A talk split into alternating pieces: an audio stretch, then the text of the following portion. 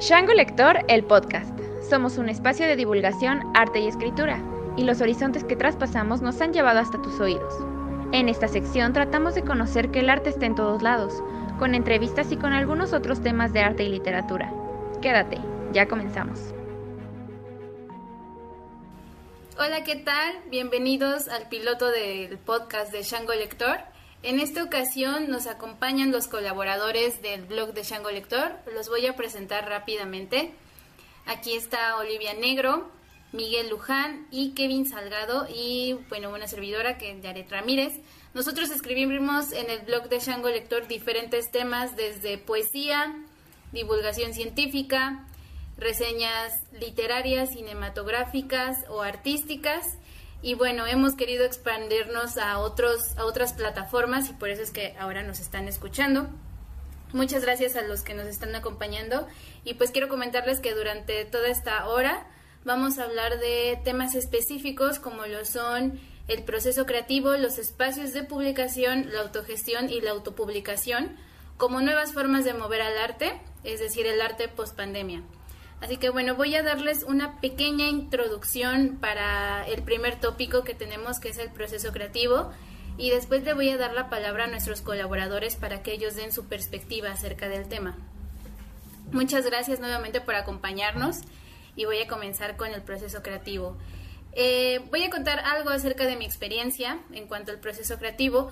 Yo soy artista visual eh, y últimamente me he estado eh, pues formando más con la escritura y esta, estas ondas editoriales y todo esto, por ello el, proyecto de, de Shango Lector. Pero si yo pienso y me remonto al proceso creativo con el que yo inicié, sinceramente no lo recuerdo porque yo siento que se ha transformado a lo largo de mi, de mi carrera.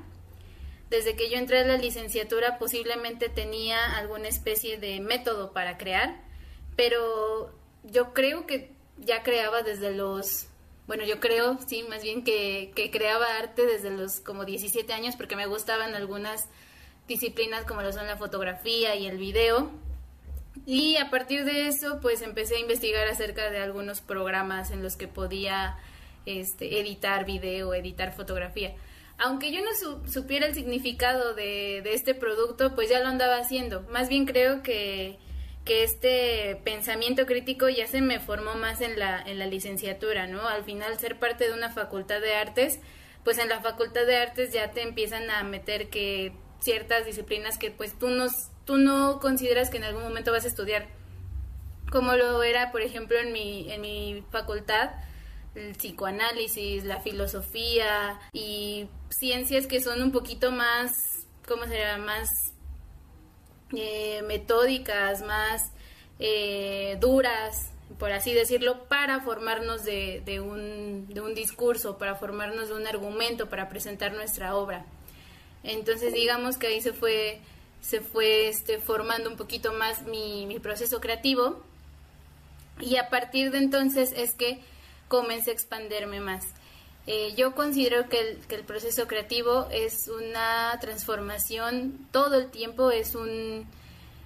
bueno, de acuerdo a, también a, lo que estemos viviendo, ¿no? Eh, también considero que el proceso creativo que yo llevo ahora no es el mismo que hace dos años, pero hay algo que tal vez los une a todos y eso es eh, mi inquietud por estarme expandiéndome a otras plataformas o a otras disciplinas o a otras formas de pensar para ir este, nutriendo más las, obras que yo traiga en mente o los proyectos que yo traiga en mente eh, y sobre todo eh, apoyarme de, otras personas que también tienen como los mismos objetivos para que este proyecto pues se, nutra, ¿no? El, el, el, proyecto crezca, pues.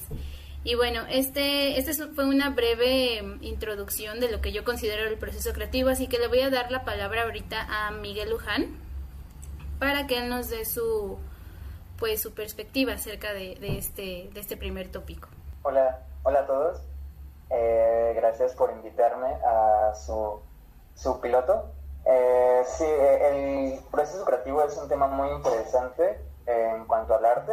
Creo que es fundamental. Eh, el proceso creativo creo que es inherente al artista y no nada más al artista, sino a cualquier persona que, que quiera generar algo, que quiera producir, que quiera crear.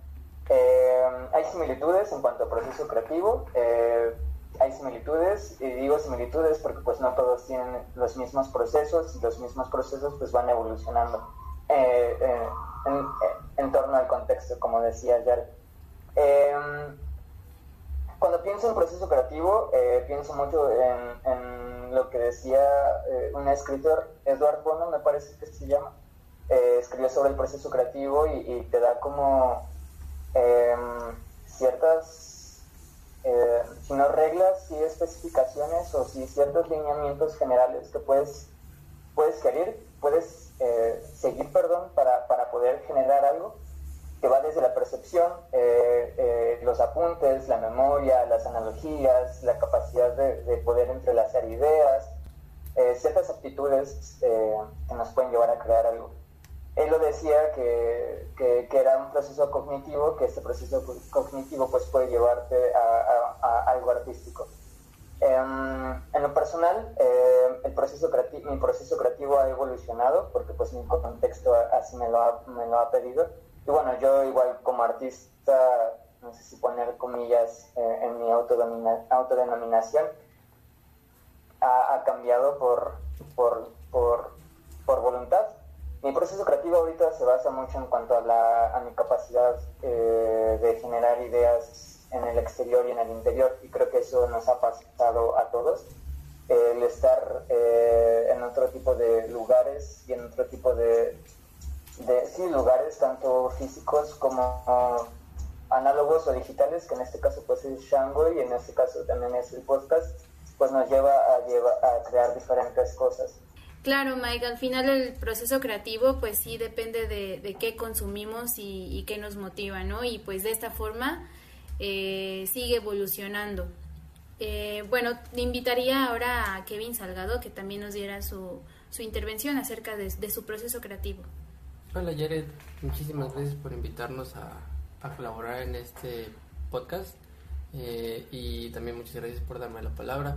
Siguiendo con lo que dice Mike, eh, me gustaría agregar que también no solamente eh, los productores de arte o, personas similares que, producen para otras personas han modificado o, cambiado su manera de, producir sus, sus productos.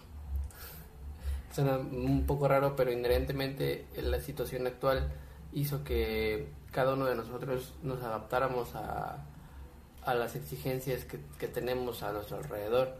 Mm, por ahí escuché a alguien decir hace poco que el, el home office está para quedarse. Mm. Entonces, no, yo desde el punto de vista como, como escritor, bueno, como escritor y analista de ciencia ficción, eh, lo veo un poco exagerado desde un punto de vista porque yo siento que podría darse un, cambio drástico en, el, en la manera en la que se crean eh, cualquier cosa, tanto arte, cómo se generan los trabajos. Y mm, me gustaría saber qué, qué opina eh, nuestra artista también aquí invitada, Olivia Negro. Muchas veces se piensa o se tiene la creencia errónea de que el proceso creativo le compete únicamente pues a las personas que se dedican a los campos eh, del arte, la música, el cine, ¿no? Toda esta cuestión que tiene que ver más con la creatividad, pero también hay que pensar y hay que ver que la creatividad eh, no solamente eh, incluye a estas áreas, sino que incluye el área de las ciencias, de las matemáticas, de la tecnología, de la educación incluso, ¿no? Yo creo que estamos viendo un cambio o un quiebre eh, bastante fuerte en cómo están cambiando las, las formas, ¿no? Las formas de aprender, de, aprender algo, lo que sea, ¿no? Y creo que eso, que eso va de la mano con el proceso creativo, ¿no? Como nosotros nos estamos adaptando a una nueva situación en la que no, para la que no estábamos preparados y para la que no, no sabíamos que, que íbamos a, a estar, ¿no? Eh, yo quisiera poner como un, ejemplo, porque creo que a pesar de que estamos como en una situación un poco extraña mundialmente, creo que es algo que no cambia, creo que es algo que siempre nos pasa a los seres humanos, ¿no? Entonces yo quisiera poner un poco un ejemplo eh, cuando yo ingresé a la Facultad de Artes justamente yo sentía que estaba como en un lugar al que yo no pertenecía, ¿no? Era algo nuevo, algo que yo no me esperaba, porque nunca me esperé ser artista. Eh, bueno, yo no me imaginaba que, que me iba a convertir en, en, artista, ¿no? Yo de hecho pensaba como que iba a ser algo a lo que, a lo que iba como a renunciar. Pero justamente en una plática con, con una persona eh, él, esa persona me preguntó, bueno, ¿a ti, ¿a ti qué te gusta hacer? ¿no? ¿Qué, ¿Qué, es lo que te mueve? Y pues yo muy instintivamente dije, bueno, escribir, ¿no? Escribir es lo que, es lo que siempre me ha movido. Y me dice, bueno, pues crea a partir de escribir, ¿no? Adáptate a partir de la escritura. Y fue así como comenzó mi proceso creativo, en el explorar cómo yo podía meter esa necesidad de escribir en el arte, cómo la podía empezar a desembarañar, a deconstruir y explorar, ¿no? Entonces justamente yo creo que el proceso creativo nace un poco de adaptarse y de encontrar también eh, formas de caminar la creatividad, ¿no? No porque no pueda salir de mi casa, eh, no significa que no puedo crear, ¿no? Grandes obras se crearon estando encerrados. Van Gogh estaba encerrado en su propia mente. Entonces es algo como bien bonito porque dices, a lo mejor él sí salía, él estaba como afuera, pero en realidad él estaba encerrado en su mente y ahí en su mente pasaban un montón de cosas. ¿no? Entonces, creo que a pesar de que cada uno tiene su proceso creativo, eh, lo importante es saber adaptarse y saber caminar el espacio en el que tú estás eh, metido. Creo que, que, por ahí, no sé, tú, Yare, que, que tengas para finalizar el, el tema. Sí, exactamente. Eh, pues precisamente yo, yo pensaba, ahora que te, que te estoy escuchando, en que tal vez el proceso creativo inicia y sin darnos cuenta que es un proceso creativo y es más sin darnos cuenta que existía proceso creativo, tal cual las palabras, eh, inicia desde que elegimos en dónde nos estamos expresando, ¿no? desde donde elegimos, en donde estamos interceptando en este espacio sin creer que ya nos estamos creando un, espacio, como lo mencionabas de, Van Gogh. Eh, sí, no sé, no dejo de pensar en cuando yo pensaba que solamente me iba a dedicar al ballet, cuando hacía ballet cuando era adolescente y que me fui transformando simplemente porque quise, como, como lo mencionas tú, que es adaptarse, ¿no? a los cambios, que es adaptarse a que por ejemplo, que por alguna u otra razón no seguí en mi proceso de bailarina porque no entré a la licenciatura de danza, porque sea cual sea haya sido el inconveniente, pero seguí en el medio de, de las artes en mi caso, aunque sí reconozco que el proceso creativo pues lo hay en, en muchas, muchas disciplinas.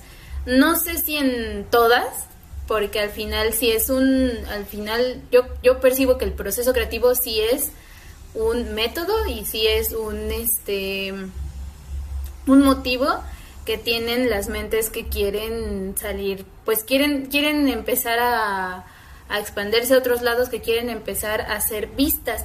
Eh, yo recuerdo que una de los de las frases que, que más a veces tengo presentes en, en, mi cabeza de la, de la licenciatura es que un maestro o maestra, no sé bien quién dijo, que, que mencionaba acerca de que ya en el momento en el que ya estás, pongo un ejemplo, en el que ya estás escribiendo, por ejemplo, un guion cinematográfico, ya estás esperando que ese producto se consuma.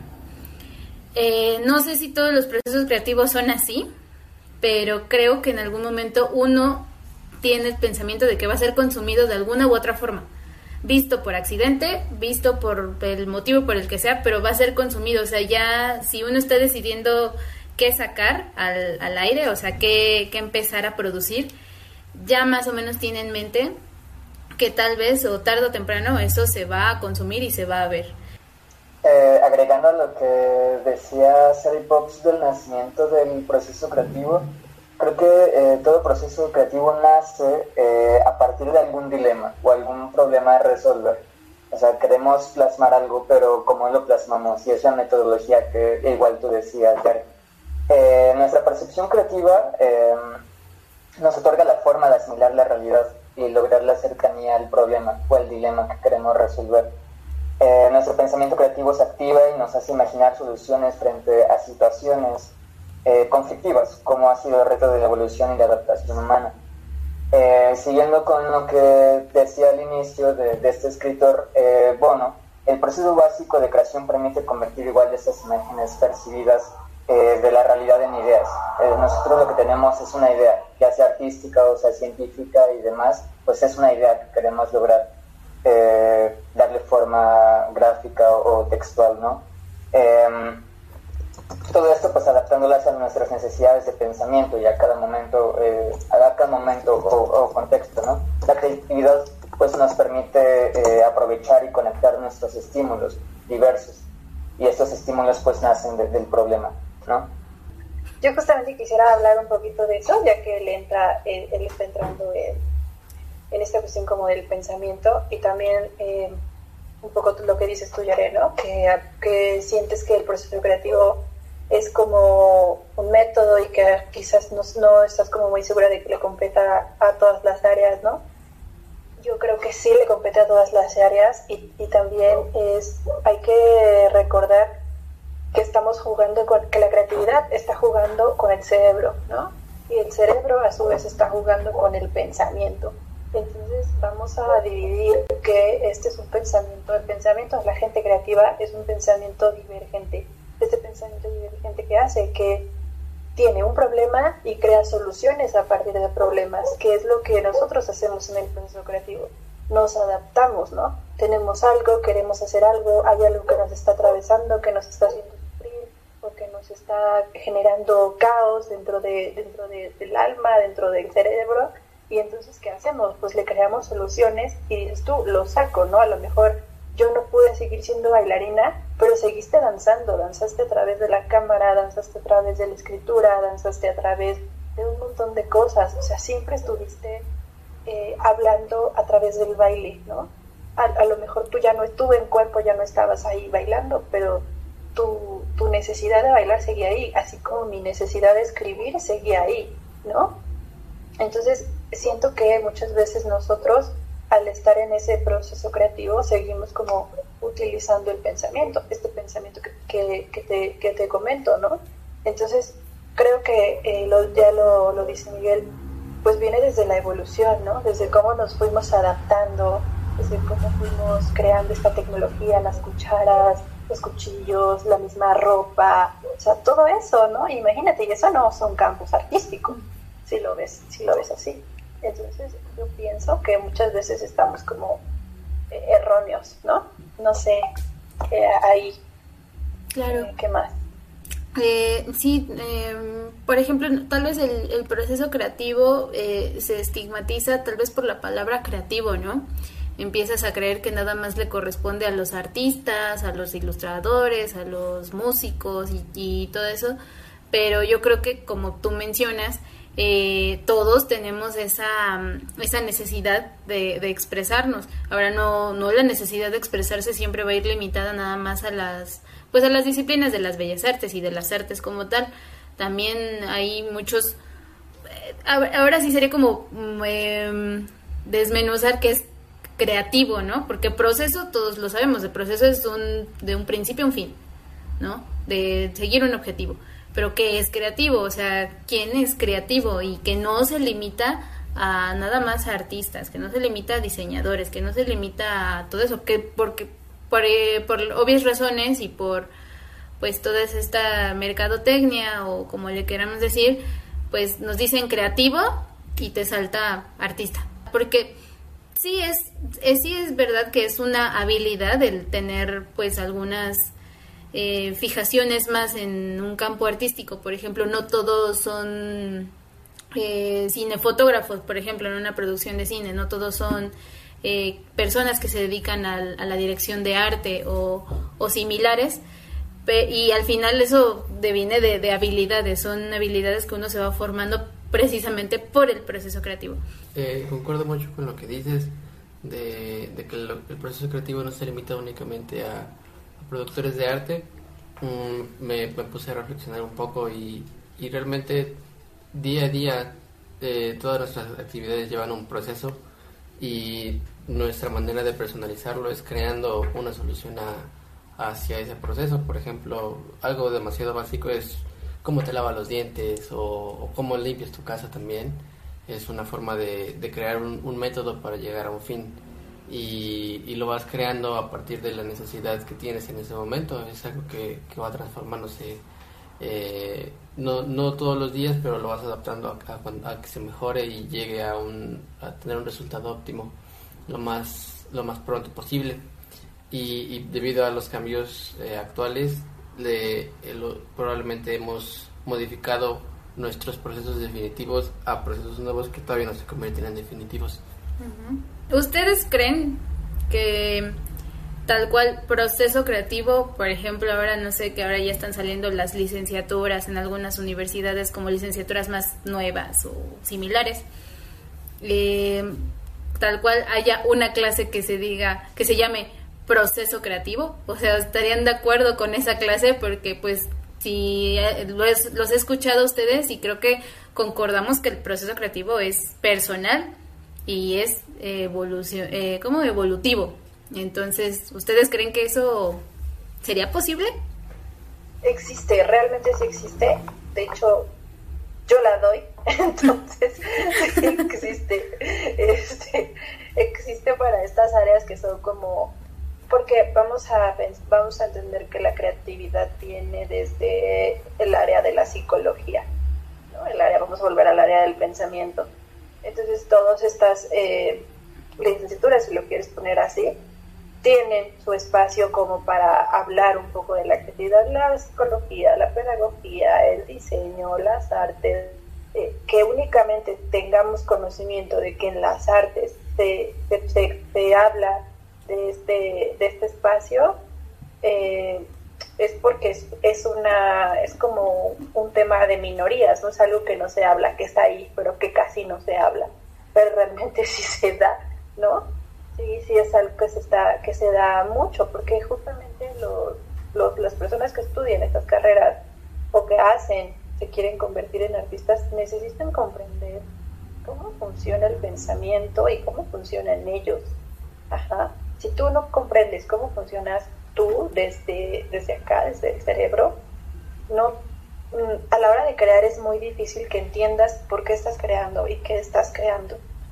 Y también es muy difícil empezar como a generar estilos, a generar productos, ¿no? Porque quizá estás como trabado y pensando, es que yo no sirvo, es que yo no entiendo esto, es que yo no tengo habilidades, cuando las habilidades, algunas se pueden adquirir y algunas se pueden ir aprendiendo, ¿no? Entonces, sí es, sí es posible, ¿no? Que haya una carrera, ahí sí quién sabe, pero sí será. Sí. Pues como mencionas, al final eh, termina siendo, o sea, ya metiéndonos más en el lado académico, pues al final estás siendo parte de una institución y parte de que se pues se adquieran habilidades o se adquieran conocimientos es ponerle nombre tal cual a las cosas, ¿no? Ponerle nombre tal cual a la actividad. Esta clase se llama proceso creativo y aquí vamos a tratar de, de florecer sus procesos creativos, o sea, de darles, porque pues eh, ya hablando más, por ejemplo, de carrera, al final, la carrera, al final del, bueno, la licenciatura, pues, la, la universidad, la parte de la universidad, ya tiene que ver más con tus con tus objetivos, con tus deseos, ¿no? Tú eliges, bueno, en el mejor de los casos elegimos qué estudiar, ¿no? En el mejor de los casos porque pues yo creo que somos conscientes que no a veces es, así, a veces sigue pasando que, que te obligan, ¿no? A tomar cierta carrera o a, te obligan a estudiar la universidad o lo que sea pero bueno, en el mejor de los casos sí sucede que tú eliges tu carrera y al final tú estás ahí porque quieres adquirir, seguir adquiriendo pues conocimientos. Creo que, como decía Olivia, eh, si hay cuestiones psicológicas y hay cuestiones metódicas que sí hay que analizar. O sea, si es individual el proceso creativo, pero creo que sí es necesario eh, llevar eh, ciertas como ya lo decía antes, pues si no hay reglas, pues sí hay generalidades que nos pueden ayudar a llevar este, este proceso de mejor forma. Eh, en cuanto a lo psicológico, creo que eh, se encuentra la, memoria, la percepción, eh, la capacidad de asociación de ideas, la intuición, las emociones y los sentimientos. Y todo esto nos lleva a, pues ya, a la creación de algo. Y no nada más eh, a, lo, a lo artístico, eh, eh, en lo personal, por ejemplo, cuando tengo que escribir o quiero escribir más bien sobre filosofía, por ejemplo, pues la filosofía nace de algún problema que quiero resolver. O sea, mi pregunta, ¿no? La, la, hipótesis. Digamos que es mi encargo, ¿no? O sea, metafísica, apenas un, este escrito que apenas vi, para los que me están escuchando deberían de verlo, ahí entran el blog y chequenlo. Este, el dilema es creo que lo primero, o sea, lo que hay que crear. Y todo esto me voy a basar en, mi intuición en mi capacidad de la asociación de ideas para poder llegar a mi punto final, eh, mis analogías, mis sentires, mis pasiones y, bueno, eh, también creo que existe un paralelismo entre otros aspectos, como realizar un, ejercicio de, introducción en las ideas originadas que ya tenemos, o sea, no nada más es como una, sino creo que el proceso creativo abarca muchísimas ideas para poder eh, pues ya generar algo. Y también creo que hay algo muy importante que, tenemos que, tocar. Esto de la incubación de ideas. Hay que aceptar que generar una idea lleva tiempo. O sea, generar una idea es, complicado. A veces yo me topo con, con, una barrera en la que, no sé, siento como en un estado de shock, en una barrera en que no puedo generar ideas nuevas y me noto como algo falto de, falta de capacidad, pero quizá no es esta falta de capacidad, creo que es simplemente aceptar que una, incubar una idea requiere de tiempo, requiere de espera y requiere de, paciencia. Igual quisiera agregar que todos tenemos creatividad, creo que la creatividad es inherente al hombre, todos tenemos ese instinto por crear algo, ¿no? Creatividad es eso, es crear algo y es la habilidad para poder crear algo. Y esta habilidad pues la tenemos que, que, que cultivar, ¿no? O sea, tenemos que cultivar este un método y este método pues suele ser individual o general. Em, en lo artístico creo que pasa lo similar, o sea, todos somos artistas tal vez inherentemente. Todos tenemos este proceso creativo ya dentro de nosotros, solamente hay que, escucharnos, que conocernos, que aprender cuál es nuestro proceso y, e irlo, irlo cambiando con, el paso del tiempo. Mm. Em, creo que sería, creo que sería todo mm. que agregar. Sí, justo, justo pensaba con lo, con lo que mencionabas, que todos tenemos un proceso creativo, todos somos artistas de alguna forma. Pensaba mucho en mi mamá, porque mi mamá, y no es que antes lo hiciera, ¿no? Mi mamá actualmente este, está haciendo mucha repostería. Inició como una actividad así de que, ay, pues que me quiero desestresar y todo eso y solita he ido este, aprendiendo ya sea por, por tutoriales y todo eso, pero me refiero más a la decoración de sus pasteles, ¿no? Y esto, pues no sé, se me hace como un ejemplo muy, muy óptimo para decir que el proceso creativo y todos tenemos como un ser creativo de alguna forma, de la que sea, ¿no? Eh, el ejemplo es, por ejemplo, mi mamá que hace sus pasteles y le da como ese toque que es especial de ella, este, empieza a insertarlo, ¿no? Empieza a insertarlo, obviamente, para que este producto se consuma. Eh, y bueno, eh, regresando al, tema central, pues sí, como, como, como acabamos de mencionar, al final el, proceso creativo está en constante evolución, en, en, constante transformación. Tal vez hay cosas que a veces no nos inspiran tanto en nuestro proceso creativo, ya sean como acontecimientos, productos, eh, consumos, este pues el tema de, de lo que hemos ahora hemos estado viviendo todos de manera global eh, y bueno una forma de seguir el proceso creativo al final es adaptarse y no resistirse al cambio no si uno se queda quieto pues al final no produce nada. Eh, y pues bueno un, un tópico importante de esta plática es saber pues dónde estamos insertándonos. Por ejemplo ustedes qué, qué, qué piensan de estos espacios de publicación o sea regresando ya al ambiente más artístico, más eh, de necesidad de, exponer, de necesidad de, que, de ser publicados, ¿en dónde ven, dónde ven esos espacios para ustedes? O sea, para ustedes como, como escritores, para ustedes como músicos, para ustedes como, como artistas, ¿en dónde están viendo estos espacios? O si es que los hay. ¿Ustedes creen que sí los hay, eh, estos espacios abiertos para todos, estos espacios de publicación? Yo creo que más que, que, existan, yo creo que estamos en un momento en el que hay que generarlos. Ajá. Porque justamente se, como que se acabó el... Se terminó la magia, ¿no? Los espacios cerraron, eh, la disponibilidad es muy poca, eh, la exigencia es cada vez más alta. Entonces, eh, si antes ya era medio complicado ser un artista emergente, ¿no? Y poder insertarte en los círculos, pues voy a hablar como de, en los altos círculos de, los museos, pues ahora es muchísimo más difícil, ¿no? Porque ahora las convocatorias son en línea y son de que 20 cupos y si no entraste, si no alcanzaste a entrar en los 10 minutos, o sea, parece infomercial esto, porque si no llamas en los 15 minutos siguientes, entonces no entras, ¿no? Y resulta que nada más entraron 7 personas de 200 que, que aplicaron. Porque pues claro, los, eh, los, los insumos no son los mismos. Entonces creo que estamos como en un momento en el que la gente ha decidido, eh, pues si no está el espacio, yo lo voy a crear, ¿no? Y este, creo que también es una forma como de, empezar a dar a conocer a las personas que están afuera de, de, este, del centro, ¿no?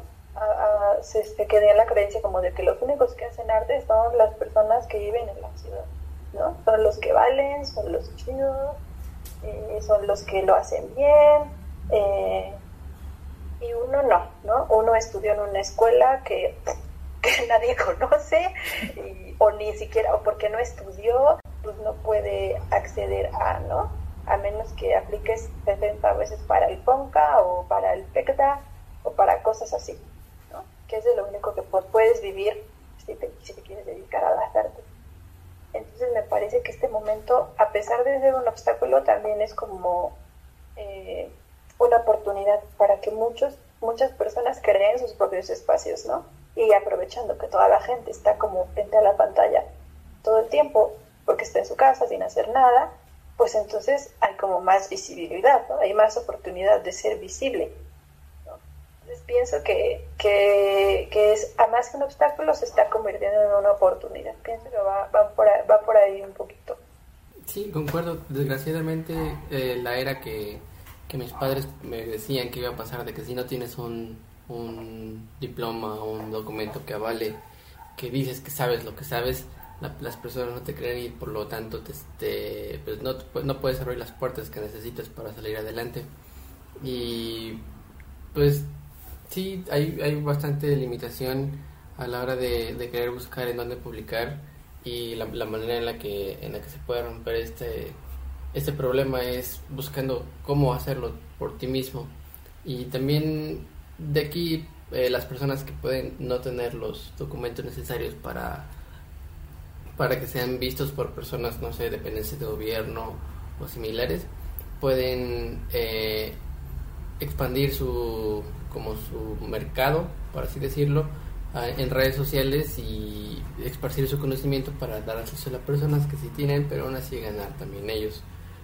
Podemos observar esto en, en, la apertura de cursos que se han que se ha llevado a cabo en, en, esta temporada en la que puedes sacar un diplomado en, eh, en pocos pesos en poco tiempo también eh, y mediante eh, clases virtuales o similares. Sí, eh, también hay que entender que estos espacios sí existen, pero sí entra creo que en un espacio eh, privilegiado.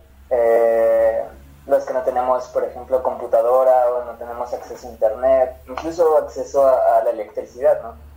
que, sigue existiendo esta privatización o esta limitación a las personas que, que quieren llegar a otros lugares o a otros espacios que quieren ser leídos, escuchados y demás. Eh, si existen estos espacios, es difícil encontrarlos. Eh, encontrarlos si no tienes, como decía Kevin, algún título, si no eres salido de Limba, si no eres salido de cualquier otro lugar, si no tienes eh, conocidos o todo esto. Sí, sí es algo, es algo triste, la verdad, eh, que, que esté como limitado el espacio a los artistas independientes o emergentes igual hay que, hay que buscar. Eh, sí, se, sí se trata de privilegio, pero creo que también se trata mucho de voluntad. Eh, sí creo que existe un, privilegio en el conocimiento, pero también creo que existe la voluntad en el querer conocer y en el querer saber y en el querer hacer cosas. Y si tú quieres hacerlo, si tú quieres ser leído, escuchado, si quieres escribir sobre cualquier, cualquier tema o quieres hacer algo y quieres ser visto o, todo esto, pues también vamos a, a esforzarnos un poco por encontrar estos espacios. Pues yo creo que sí es sí tiene que ver con el esfuerzo de, de pues de cada uno de, saber dónde quiere insertarse. Eh, o sea parte de, de, que pues tú comiences a crear es, es, el deseo no y la ilusión por ver tu, tu proyecto ya sea tu película tu canción tu, tu texto en espacios donde están como muy idealizados. Por ejemplo que más quisiéramos que nuestro cortometraje que nuestra música que nuestro texto estén en no sé, en páginas, por ejemplo, del IMCINE, de, de no sé, en, Spotify luego luego, o similares, ¿no? O en, revistas prestigiadas. Y sí, sí creo que viene de esfuerzos, pero el esfuerzo también yo creo que viene desde que ya hiciste tu, tu proyecto, pero sí es verdad que a veces estos espacios de publicación tan herméticos, que tan poco accesibles, y, y hablando de las convocatorias, o sea, a veces las convocatorias parece que tienes que cumplir cierto perfil para entrar.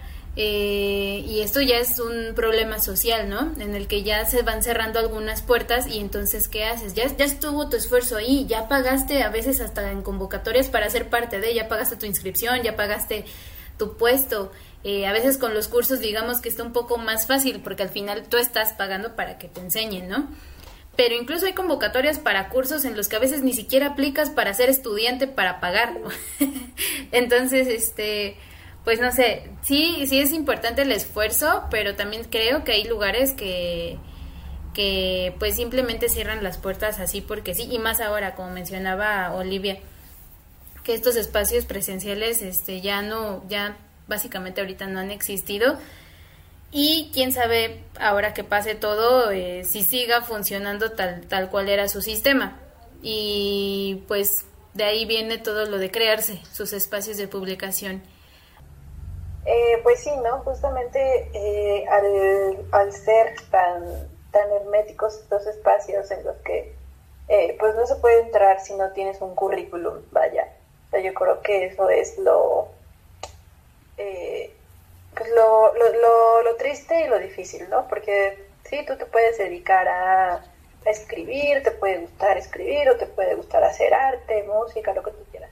Pero si tú no tienes un currículum, más allá de si tú no tienes un papel, si tú no tienes esto que avale que has expuesto en Finlandia, en Suecia, en México, en no sé qué tantos lugares, entonces no eres nadie y no le vales a las instituciones, porque pues muy triste, es muy triste que a la hora de tu inscribirte a estos programas, pues te piden, ¿no? Gente con experiencia y gente sin experiencia. Pero esta, hasta esa gente sin experiencia necesita su cartita de recomendación, ¿no? De que este artista es chido y este artista sí la da, ¿no? Entonces eh, creo que va como ahí viene la necesidad de autopublicarse, la necesidad de crearse un espacio eh, en modo profesional como para que ya otro, otros, otras personas más allá de tu círculo te consuman y entonces tú empiezas a generar esta experiencia, estas redes, eh, porque incluso conectar con otras redes necesita o requiere experiencia, porque te dicen, ah, sí, ¿tú qué haces? No, pues yo escribo. ¿Y dónde escribes? ¿Y para quién escribes? ¿Y cuánto tiempo llevan? Y sí está, no sé qué, o sea, hasta entre nosotros queremos gente que esté avalada, ¿no? Porque no queremos ahí como que a cualquier, este, bueno, no para cualquier gato que no haya hecho nada, porque así somos, tenemos un prejuicio muy feo. Entonces siento que, que ahí empieza esta necesidad del artista por autopublicarse. Que creo que un poco la idea es lo que Shango es, ¿no? Eh, nació de, esta necesidad de, personas que querían un espacio, que necesitaban sacar sus, letras y creo, siento que poquito a poquito se ha convertido en algo ya más, más formal, ¿no?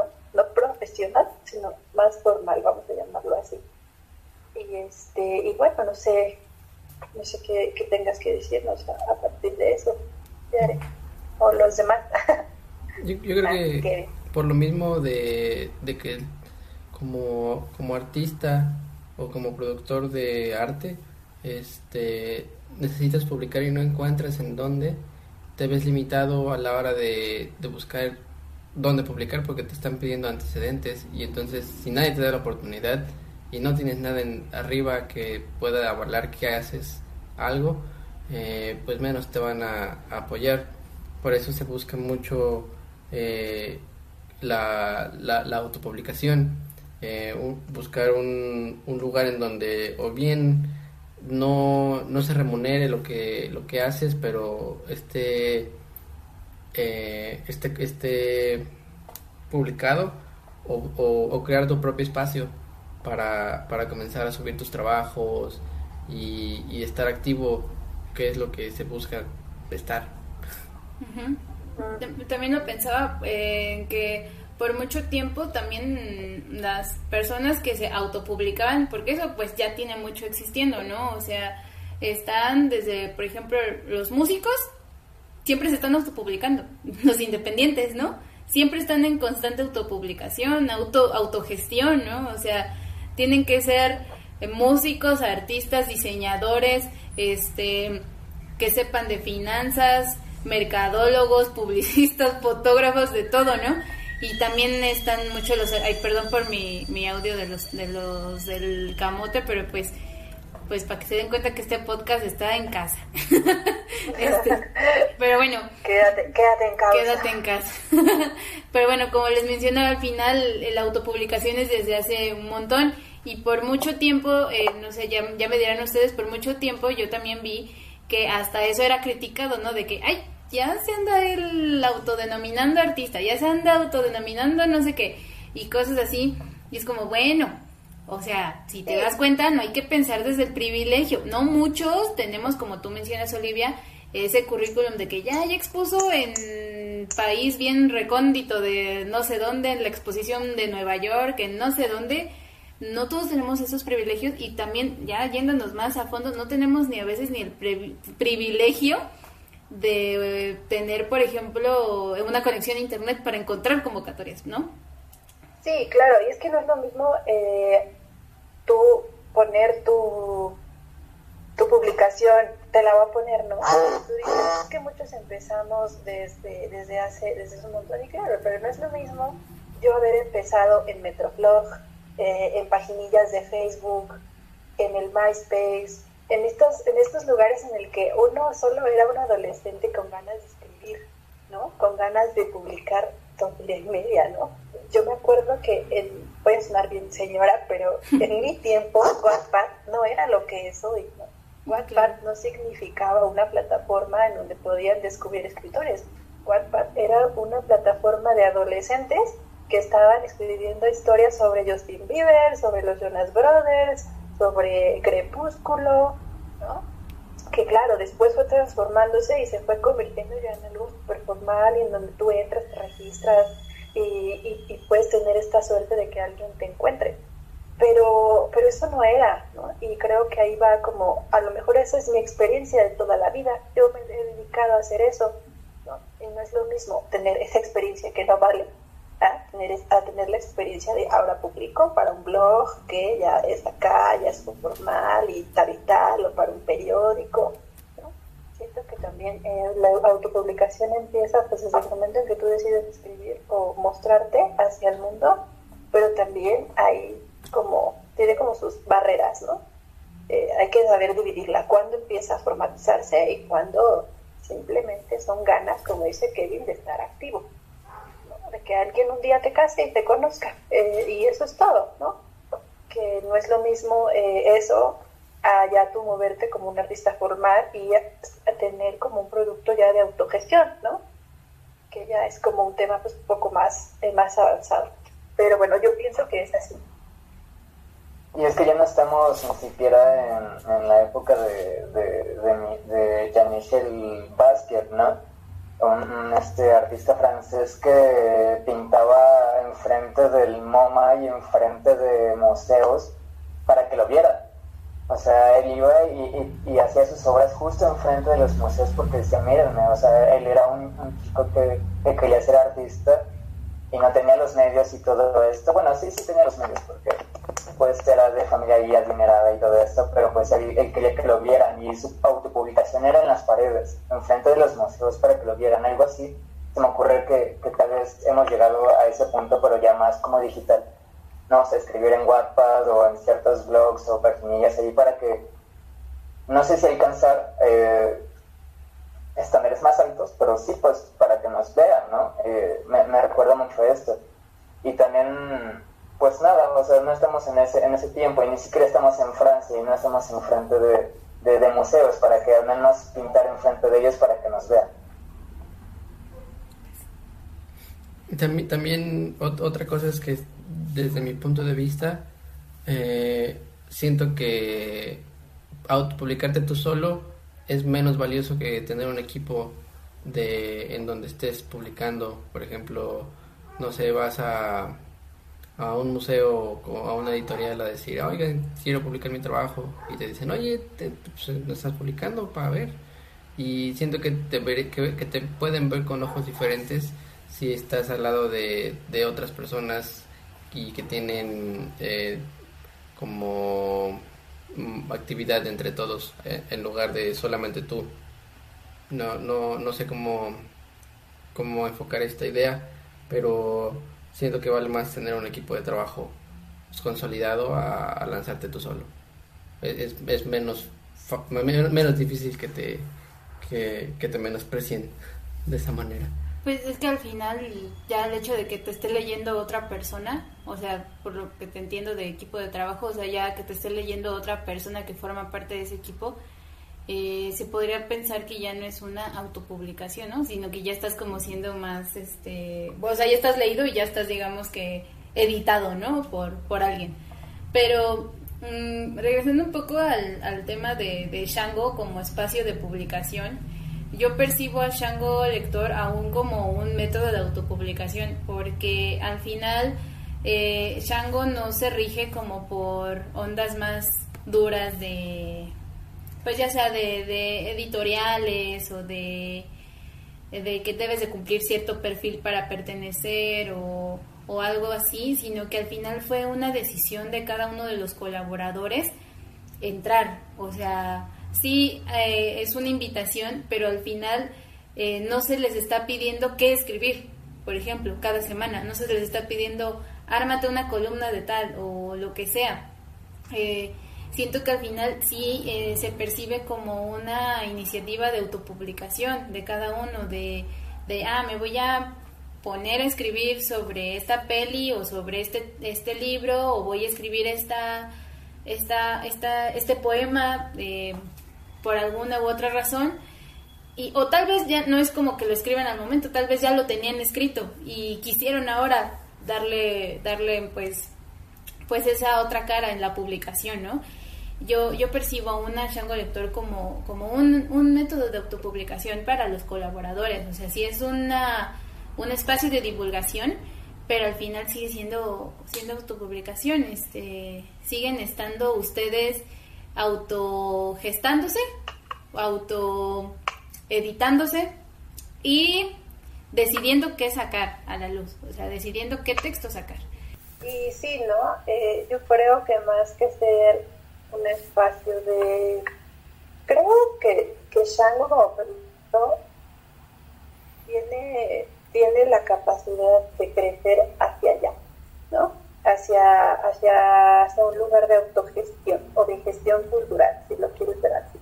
Creo que tiene la capacidad. Pero más allá de, eso, como de la ambición que se pueda tener sobre el proyecto, creo que Shango es un espacio no para publicarse, sino para existir, ¿no? Esta cosa como tan bonita que tiene el arte contemporáneo, en donde la obra no existe si el espectador no la ve, ¿no? Entonces, saber que lo que escribimos, lo que, lo que, lo que vemos, lo que compartimos, eh, existe porque otro lo está leyendo, yo creo que es la parte más, más bonita de, este espacio, ¿no? Que, que estamos llamando Tango Lector. Porque pues em, se puede quedar como para nosotros, y si se queda para nosotros, pues ya está, no pasa nada, nadie lo ve, no está activo, pero saber que aunque sea una persona, dos personas, tres personas, están ahí eh, interactuando con, sintiendo lo que, lo que nosotros sentimos, eso es como ya una ganancia, ¿no? Y ya, ya nos lleva como a, a pensar que este puede ser un espacio muchísimo más grande de lo que creemos. Sí, como conclusión creo que, eh, como bien dices, está el reflexionar nuestros privilegios, qué hacemos con ellos.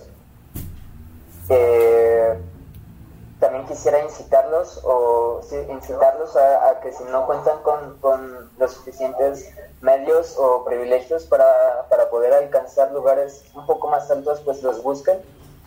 Sé que esto de los privilegios está cabrón, pero creo en la voluntad, del, en la voluntad y en la voluntad del saber. Eh, creo que, que, sí depende también mucho de nosotros. Eh, también quisiera incitarlos a que, bueno, como ya lo decía en el, en el, podcast, todos tenemos un instinto creativo, todos tenemos un instinto artístico. Eh, me gustaría que, que, todos lo desarrollaran, que todos lo estimularan y que se animen a hacer arte. Pues sí, que muchas veces pensamos que porque no tenemos habilidades, no podemos crear. Pero pues la realidad es que no, la realidad es que necesitamos perderle el miedo a nosotros mismos. Eh, una vez que perdemos el miedo ya somos capaces de solucionar estas, estas cosas de no tener, eh, no tener los medios, no tener eh, el apoyo. Sí, es necesario un equipo muchas veces, un espacio, pero si no rompemos con el miedo a, hacer o a existir dentro de un lugar, pues entonces no vamos a poder explotar eso creativo que llevamos dentro, ¿no? Entonces esa sería eh, pues mi reflexión final, que quedarse pensando que muchas veces no es, no es tanto el privilegio ni el espacio, sino el miedo, ¿no? el miedo a, no, a no ser lo suficientemente creativo. Bueno, Muchas gracias. todo de, mi parte. Pues sí, como ya lo escucharon, hay que perderle el miedo a crear y hay que perderle el miedo a autopublicarse y a acercarse a los, a los espacios de publicación. Pues muchas gracias a, a ustedes por estar el, el, día de hoy y también a los que nos están escuchando. Eh, pues al final este, esta iniciativa del podcast la estamos haciendo porque queremos expandirnos a otras plataformas y porque queremos este, existir como diría Olivia, existir en otros, en otros espacios. No se olviden de que al final la, lo que hablamos ahora es, son, unos, son experiencias, más que experiencias personales, pues hay cavidad a la reflexión y, y siempre hay un transforme de, de, argumentos y de y pues una evolución en cuanto ya sea a su proceso creativo, a, su, a los espacios de publicación pero yo creo que siempre esto va a servir para darle una resistencia a esos espacios, a los espacios de publicación que, que emergen, que están casi casi de, de, urgencia, porque pues, pues por la falta ¿no? de oportunidades. Y pues sí, visibilizar mucho eso y uno, eh, reflexionar. ¿Por qué si, por ejemplo, nosotros como artistas eh, individualmente no nos dan a veces la, la oportunidad de ser publicados en algún otro espacio, ¿por qué nosotros no le damos la oportunidad a un espacio que va emergiendo para publicarnos? O sea, ¿cuál es la diferencia? Es lo mismo.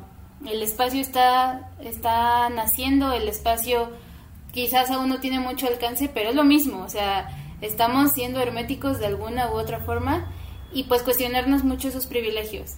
Eh, creo que esa es la, la reflexión que dejaría para terminar este, este podcast nuestro piloto y pues muchas gracias a todos este, los que a los que nos escucharon y también a, nuestros colaboradores. Les, les recuerdo que pues el blog de Shango Lector tiene lecturas eh, semanalmente. Esta vez nos, nos acompañó Olivia Negro ella escribe los jueves. También Miguel Luján él escribe los sábados. Kevin Salgado él escribe los domingos. Y yo Jared Ramírez yo escribo los viernes pues los invitamos a seguir las, las diferentes actividades de Shango Lector, a seguirnos en nuestras redes sociales, en Instagram como Shango Lector, Facebook Shango Lector y en YouTube como Shango Lector Editorial, en donde ya verán estos, estas diferentes entrevistas y pues propuestas más audiovisuales. Y pues bueno, los esperamos en, en la próxima emisión de, de nuestro podcast. Muchas gracias a todos. Muchas gracias a ti por invitarnos. Bye. Bye. Adiós amigos.